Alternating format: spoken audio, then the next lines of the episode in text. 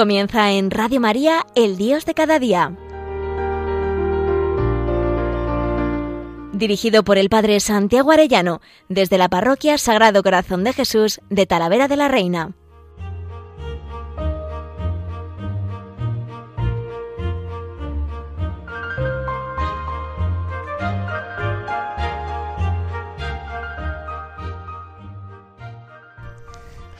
Muy queridos oyentes de Radio María, qué alegría un lunes más con todos ustedes. Qué gozo poder comunicar lo que quiero decir hoy, que es sobre el primer anuncio. Em, creo que cualquier comunicador católico debe tener esto en mente y en el corazón. Quisiera dar las gracias por los grandes comunicadores que tenemos en la Iglesia. Estoy pensando, por ejemplo, en toda la polémica que ha habido sobre el tema de la vida últimamente. Qué gozada poder escuchar en esta querida radio, eh, radio María a don José Ignacio Munilla hablando con tanto valor, con tanta verdad de la defensa de la vida. Y también, pues pienso en don Luis Argüello siendo valiente en la COPE, defendiendo ese derecho a vivir. No hay derecho a matar, hay derecho a vivir. Que misteriosa ambigüedad y ceguera tiene nuestro mundo. Ayer se nos decía en la misa que Zabulón y Neftalí eran tierras en sombra de muerte, y por desgracia nuestra patria me parece que también se ha convertido en tierra de sombras de muerte, especialmente el vientre de una madre, donde al final pueden asesinar a un niño, el más indefenso, en el lugar donde podía, debía ser más protegido, y y qué curioso, ¿no? Que pueda ser el lugar pues más peligroso, ¿no? Viendo cómo están las leyes y la presión. Me decía una mamá, dice, ¿qué cosa? A raíz de todo lo que ha pasado, ¿no? ¿Qué cosa? Que cuando quedé embarazada me presionaron enormemente para que me hiciese la miocentesis, por si acaso mi hijo fuera síndrome de Down o pudiera tener alguna malformación. Y yo les preguntaba, ¿pero es para curarlo si estuviera enfermo? Dice, no, no, es para advertirte y así que puedas abortar. Dice, yo no quise hacérmelo por esa, pero la presión era tremenda. Todos los médicos, pero háztela, háztela. Y ahora resulta que se invita a las mujeres a hacerse una ecografía para escuchar el latido del corazón de su bebé. Y esto es horroroso, esto es una imposición contra el derecho de la mujer. Pero qué oscuridad, qué tinieblas, ¿no?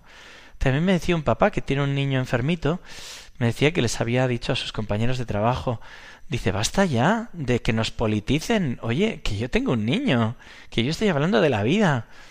Y vosotros no sabéis lo que es, sabiendo que mi hijo estaba enfermito, que los médicos que tenían que estar para defender la vida no hacían más que presionarme para decir que abortase. Tuve que plantarme con mucha fuerza e imponerme con mucha fuerza quiero que mi hijo viva. Usted está aquí para darle vida, para ayudarle a vivir, no para matarlo. Me impresionaba la fuerza y la convicción de este papá y también de esta mamá.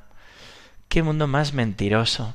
Pero bueno, en esta tierra como Zabulón y Neftalí, en sombra de muerte, eh, amanece una luz, se alumbra una luz, y es la luz del Evangelio, la luz del amor del corazón de Cristo, la luz que gracias a radios como esta se puede seguir emitiendo, se puede seguir iluminando, alumbrando, a esas mamás que tienen dificultades, que no cometan ese crimen pues tan terrible que también va a matar sus corazones, que hay dos víctimas, el de la niña, el del niño y el de la madre.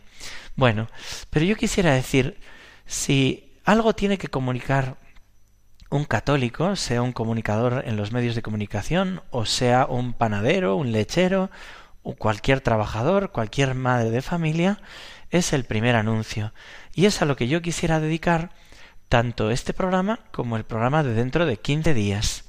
Estamos estos días, ¿verdad? Preparándonos para la consagración, para la ofrenda de víctima al amor misericordioso que preparó Santa Teresita del Niño Jesús. Y todos estos días, con audios en dos momentos en Radio María, por la noche y también de madrugada, se están emitiendo para prepararnos a esa ofrenda al amor misericordioso. Pero nos equivocaríamos mucho si pensásemos que nos ofrecemos para recibir pues castigos o no pues eh, lo que nos ofrecemos es a recibir las oleadas de ternura infinita contenidos en el corazón de Dios. Y yo animo a todo Radio María y animo a todos los que puedan estar oyendo que ese día 2 de febrero hagamos nuestra ofrenda de víctima al amor misericordioso, porque el amor no es amado y el Señor tiene sed de amor y necesita una legión de almas pequeñas, como decía Santa Teresita del Niño Jesús, una legión de almas pequeñas víctimas del amor misericordioso de Dios. Vamos a consolar al Señor. Y también, junto con esa ofrenda, nosotros nos ofrecemos también a ser apóstoles del amor misericordioso. Y eso justo es el primer anuncio. Me tocó exponer este tema en una ponencia que me pidieron desde el secretariado de, de laicos en la diócesis y ante don Francisco, el arzobispo de Toledo, pues me tocó impartir esta ponencia por ser director del secretariado de Nueva Evangelización. Y la verdad es que me apasionó, me encantó eh, estudiarlo, porque realmente creo que es clave para todo evangelizador. Nada de lo que voy a decir ni en este programa ni en el siguiente es mío. Todo lo he cogido tanto del Papa Francisco como de Rino Fisichella, que es el prefecto para la nueva evangelización, también de Xavier Morlans, de Tote Barreda, bueno, de Raniro Cantalamesa, de distintas fuentes. Yo no soy un experto en esto, pero sí soy un forofo. Me he dado cuenta al preparar esta charla que muchas de estas cosas son las que he querido vivir durante toda mi vida y me parece por eso que es tremendamente importante ese primer anuncio. El primer anuncio es muy importante porque va al corazón del Evangelio y quiero empezar citando Evangelii Gaudium número 36. Dice el Papa, todas las verdades reveladas proceden de la misma fuente divina y son creídas con la misma fe, pero algunas de ellas son más importantes por expresar más directamente el corazón del Evangelio. En este núcleo fundamental, lo que resplandece es la, la belleza del amor salvífico de Dios manifestado en Jesucristo muerto y resucitado. Repito, la belleza del amor salvífico de Dios manifestado en Jesucristo muerto y resucitado. Y sigue el Papa. En este sentido, el Concilio Vaticano II explicó que hay un orden o jerarquía en las verdades en la doctrina católica, por ser diversa su conexión con el fundamento de la fe cristiana. Esto vale tanto para los dogmas de fe como para el conjunto de las enseñanzas de la Iglesia e incluso para la enseñanza moral. Hay una jerarquía de verdades y lo principal que hay que decir es el amor salvífico de Dios manifestado en Jesucristo y muerto y resucitado, es decir, el corazón de Jesús. De lo que tenemos que hablar a todo el mundo es del corazón de Jesús. ¿Por qué? Porque en él está latiendo ese amor vivo de Dios que te ama con locura y está traspasado su corazón porque murió por ti. ¿Cuántas veces uno a veces no sabe qué contestar? Yo recuerdo una vez fuimos con un grupo de jóvenes a una radio que no era una radio amiga, ¿no? Y pensamos que nos podían preguntar cualquier cosa. Y aquellos jóvenes tampoco llevaban mucho tiempo en vida cristiana, pero estaban muy enamorados de Jesús. Y me decían algunos ya, pero ¿y si a mí me preguntan pues sobre la anticoncepción o si me preguntan sobre temas difíciles de moral, ¿y yo qué contesto? Bueno, y entonces yo les dije, mirad, cuando no sepáis qué contestar, vosotros contestad así. Yo lo que sé es que si la gente conociese más y amase más a Jesucristo, todo iría mejor, porque Él nos quiere tanto, es tan poderoso y bueno. Claro, esto efectivamente eh, sirve para cualquier cosa, ¿no? Te preguntan cualquier cosa por, por la calle y lo podrías decir, ¿no? Y es, me parece que lo esencial que debemos comunicar, el amor de Dios. Yo recuerdo también cuando entró una vez a mi parroquia un hombre muy enfadado que gritando me dijo ¿Nos podemos casar los homosexuales? Y entonces yo recuerdo que me di cuenta que no le podía contestar, que lo que tenía que hacer era simplemente decirle bienvenido, esta es tu casa, y fui enseñándole la parroquia, le di mi rosario, le di una estampa, le enseñé dónde estaba el sagrario, le dije, mira, aquí está Dios, te quiere con locura, eres bienvenido, y yo también, me encantaría ser tu amigo, me encantaría. Y él iba repitiendo enfadado, pero podemos casarnos. ¿No? Y entonces al final no le pude contestar, pero le pude decir lo más importante. ¿Por qué no le pude contestar? Porque él no quería una respuesta, él quería un motivo para enfadarse conmigo. Y yo solo quería decirle la verdad mayor, Jesucristo te ama, murió por ti, y ahora espera tu respuesta de amor. Tienes sed de tu amor. Por eso, qué importante víctimas del amor misericordioso de Dios. El primer anuncio, estoy convencido, que ha de ser continuo, continuo. Necesitamos todos una conversión para vivir continuamente en clave de primer anuncio o en clave de anuncio. Ha de ser como un leitmotiv en nuestra vida. ¿Qué es un leitmotiv? Cuando uno lee la definición musical sería melodía o idea fundamental de una composición musical que se va repitiendo y desarrollando de distintas formas a lo largo de toda la composición. Por ejemplo, la novena sinfonía de Beethoven prepara musicalmente y desarrolla con la armonía un estribillo que conocemos todos. Escucha, hermano, la canción de la alegría, el canto alegre del que espera un nuevo día. De algún modo, todo el resto de la sinfonía, que es preciosa sin duda, está preparando ese momento en el que todos entramos, ¿no? Todas las notas que va tocando va armonizando para que entremos todos con fuerza en esa melodía fundamental, en ese leitmotiv. La verdad es que no me acaba de convencer la novena sinfonía de Beethoven, aunque es preciosa, porque en ese momento todavía pensaban que se podía llegar a ser todos hermanos sin la ayuda de Dios, sin sobrenaturalmente tener un Padre Dios, un hermano Cristo, ahora que estamos en esta semana de oración, octavario de oración por la unidad de los cristianos. Sin ese Padre Dios, ¿cómo nos vamos a unir los hermanos? Sin la unidad en Cristo y en su palabra, ¿cómo nos vamos a unir? Y, insisto, sin la Madre de Dios, sin la Madre, ¿cómo se va a unir una familia? Por eso me gusta más recordar Bach en la Pasión según San Mateo hace un leitmotiv con la coral que dice Oh rostro ensangrentado de Cristo el Señor. Y todo va preparando para que contemplemos el rostro ensangrentado del Señor que murió por amor a nosotros. También, y como saben me gusta siempre cantar alguna canción en este programa, creo que ayuda mucho esa canción que todos conocéis que dice Nadie te ama como yo, y prepara el estribillo a la entrada en la que Dios nos dice, Jesús nos dice, Nadie te ama como yo. Cuánto he esperado este momento, cuánto he esperado que estuvieras así, cuánto he esperado que me hablaras cuánto he esperado que vinieras a mí. Yo sé bien lo que has sufrido. Yo sé bien por qué has llorado. Yo sé bien lo que has vivido.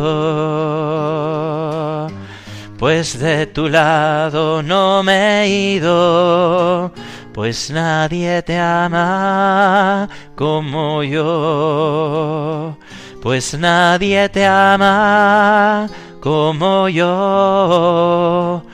Mira la cruz, esa es mi más grande prueba. Nadie te ama como yo.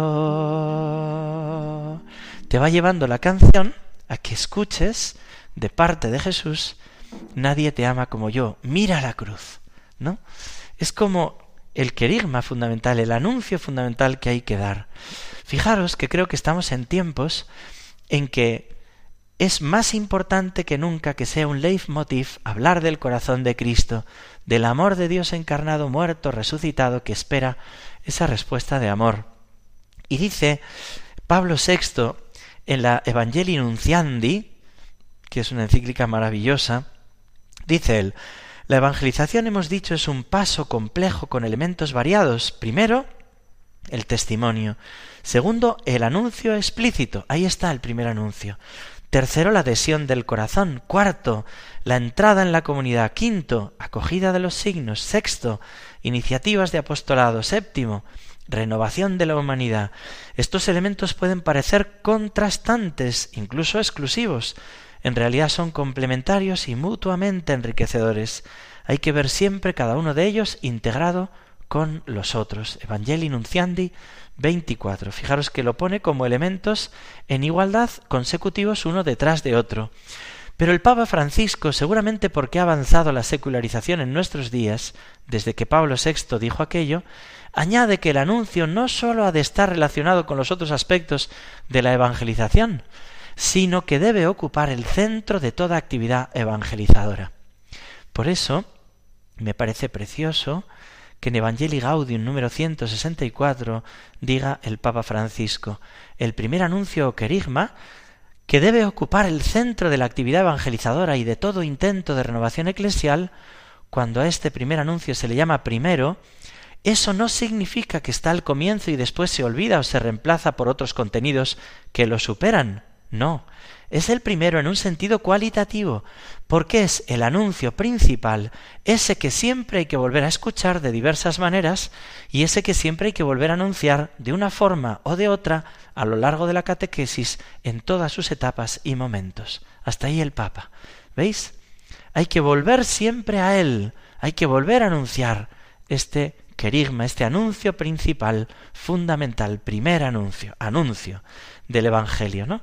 Y por eso quisiera partir de esa definición, de una definición de primer anuncio, que sería, lo digo en diez puntos, invitación humilde, confiada y apasionada por parte del enamorado de Cristo a todo el mundo y en especial al no creyente o al cristiano tibio y envejecido, durante el transcurso de la vida cotidiana, dándole una palabra sobre acoger el amor de Dios aquí y ahora, y que le haga responder a su llamada. Bueno, pues vamos a desgranar un poquito esa definición, pero quisiera deciros que me sirve enormemente para evangelizar. Cuando hace no mucho un trabajador que había perdido a su esposa y a, su, a sus hijos eh, de modo tremendamente, bueno, como accidental, ¿no? E inesperado, vino, me lo trajo una persona a decir que se quitaba la vida, que no podía con su vida, que se iba a pegar un tiro, que se iba a tirar al tren.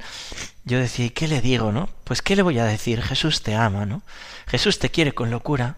Está esperando que ahora des testimonio de amor. Él ha muerto por ti, Él vive por ti. Él, Él quiere que tú vuelvas a encontrarte con tu esposa, con tus hijos en el cielo. Y para eso, que vivas esta vida ofreciendo este sufrimiento. Bueno, el caso es que al tiempo le pedí permiso para contarlo y me escribió diciendo, Entendí en ese momento que para poder ir al cielo, para poder volver a encontrarme con mi esposa y mis hijos, yo no podía matarme porque me condenaría. Yo curiosamente no le hablé de la condenación, le hablé del amor de Dios, pero Dios se lo reveló en el corazón. Ahora está dando un precioso testimonio. Me ha tocado ya, en más de un momento ir a rescatar, por decirlo de alguna manera, me avisan una persona que, que ha pedido la eutanasia o que está queriendo morirse, ¿no? Las dos veces yo decía es que no soy capaz de decir nada, no en situaciones trágicas. Pero ¿qué pasa? Pues que empiezas a anunciar el querigma. Señor te ama, el Señor te necesita, necesita tu ofrenda de amor. Y de repente la persona cambia y entiende, se confiesa, recibe la unción, recibe la comunión y empieza a ofrecer la vida. No ya tengo a dos muchachas así, a dos mujeres así de mediana edad, ofreciéndose por tantas necesidades que tiene la Iglesia. Y yo estoy gratamente sorprendido. Bien, ¿cuál sería el primer punto? Invitación humilde, invitación humilde. Cuando Felipe invitó a Natanael, le dijo, ven y verás.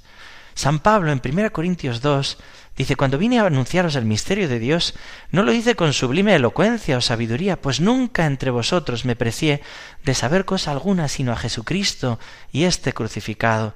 También yo me presenté a vosotros débil y temblando de miedo. Mi palabra y mi predicación no fue con persuasiva sabiduría humana, sino en la manifestación y el poder del Espíritu, para que vuestra fe no se apoye en la sabiduría de los hombres, sino en el poder de Dios. Uno no va como con prepotencia por encima, diciéndole al otro, explicándole, no como yo soy el portavoz de Dios, como una especie de iluminismo en que le dices al otro de parte de Dios lo que tiene que hacer y yo me erijo en portavoz de Dios. No, no, no. Es una invitación humilde. Recuerdo siempre aquella niña que estaba preparándose para la comunión y se me acerca un día, me dice Santi, ¿puedo presentar a mi amiguita a Jesús? Y yo le dije, claro. Y trajo una niña, un año más pequeña que ella, tendría siete o seis años, estaba sin bautizar, y le acercó a Jesús, le dijo, mira, vamos a saludarle así. Hizo una reflexión, ponte aquí conmigo, dile, hola Jesús, repite, hola Jesús. Sé que estás aquí, que me ves, que me oyes, que me amas, que me quieres mucho, yo también te quiero. le decía, repite, y ahora, y ahora pídele, dile que te ayude, ya verás cómo te ayuda, que es muy bueno, ¿no? Y luego se despidió de Jesús. Yo pensaba, ¿por qué no haremos eso con nuestro compañero de trabajo? Oye, que te voy a presentar a mi amigo, ven, y te vas a una adoración perpetua o al sagrario, y mira, ahí está Jesús, dile hola Jesús. Invitación humilde. Te quiere tanto, me quiere tanto, ¿no? Invitación humilde. Segundo, invitación confiada. Decía Monseñor Fisichella, el anuncio no es principalmente una iniciativa nuestra, sino de Dios, como el primer anuncio que se hizo a María. La iniciativa es de Dios. Y decía San Juan Pablo II, en la evangelización sucede que el Espíritu Santo se anticipa al evangelizador, luego se queda con él mientras anuncia, y cuando parte el Espíritu permanece para ser fecundo el anuncio realizado. Es el Espíritu Santo el que lo suscita, el que te mueve y el que acierta. En Lucas 12, 11, el Espíritu Santo os enseñará lo que tenéis que decir, no andéis preparando, ¿no?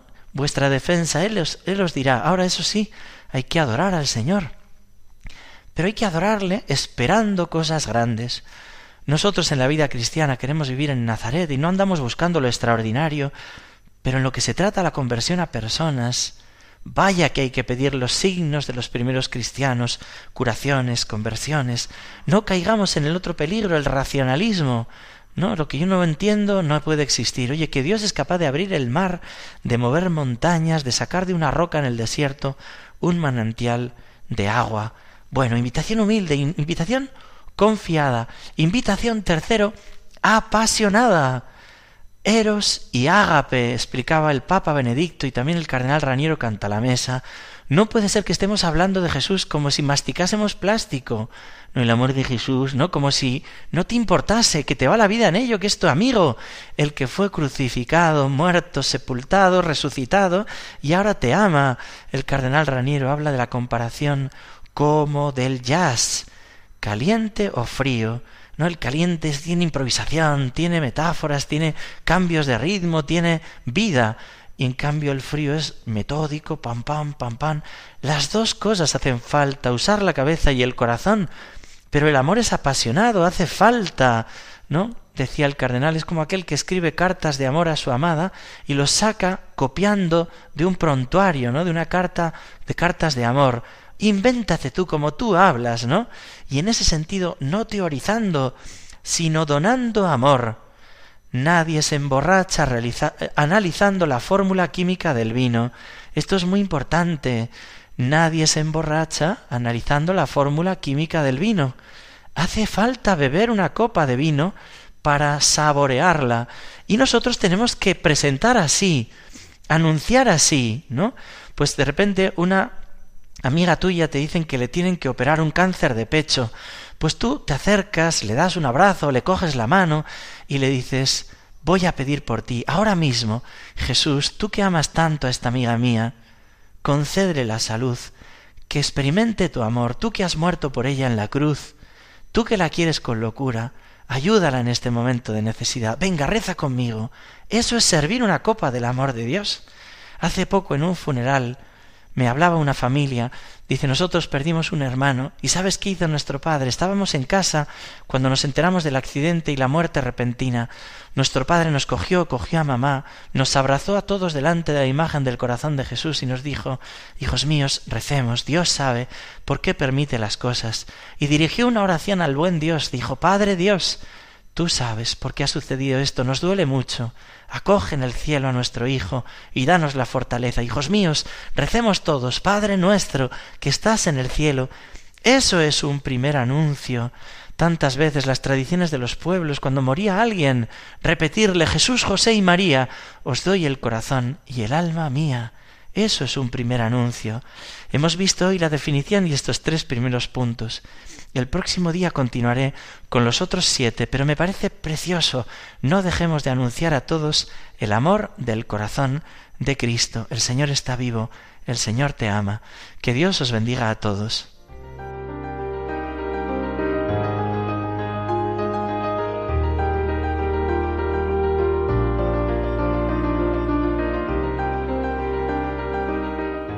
Finaliza en Radio María, El Dios de cada día.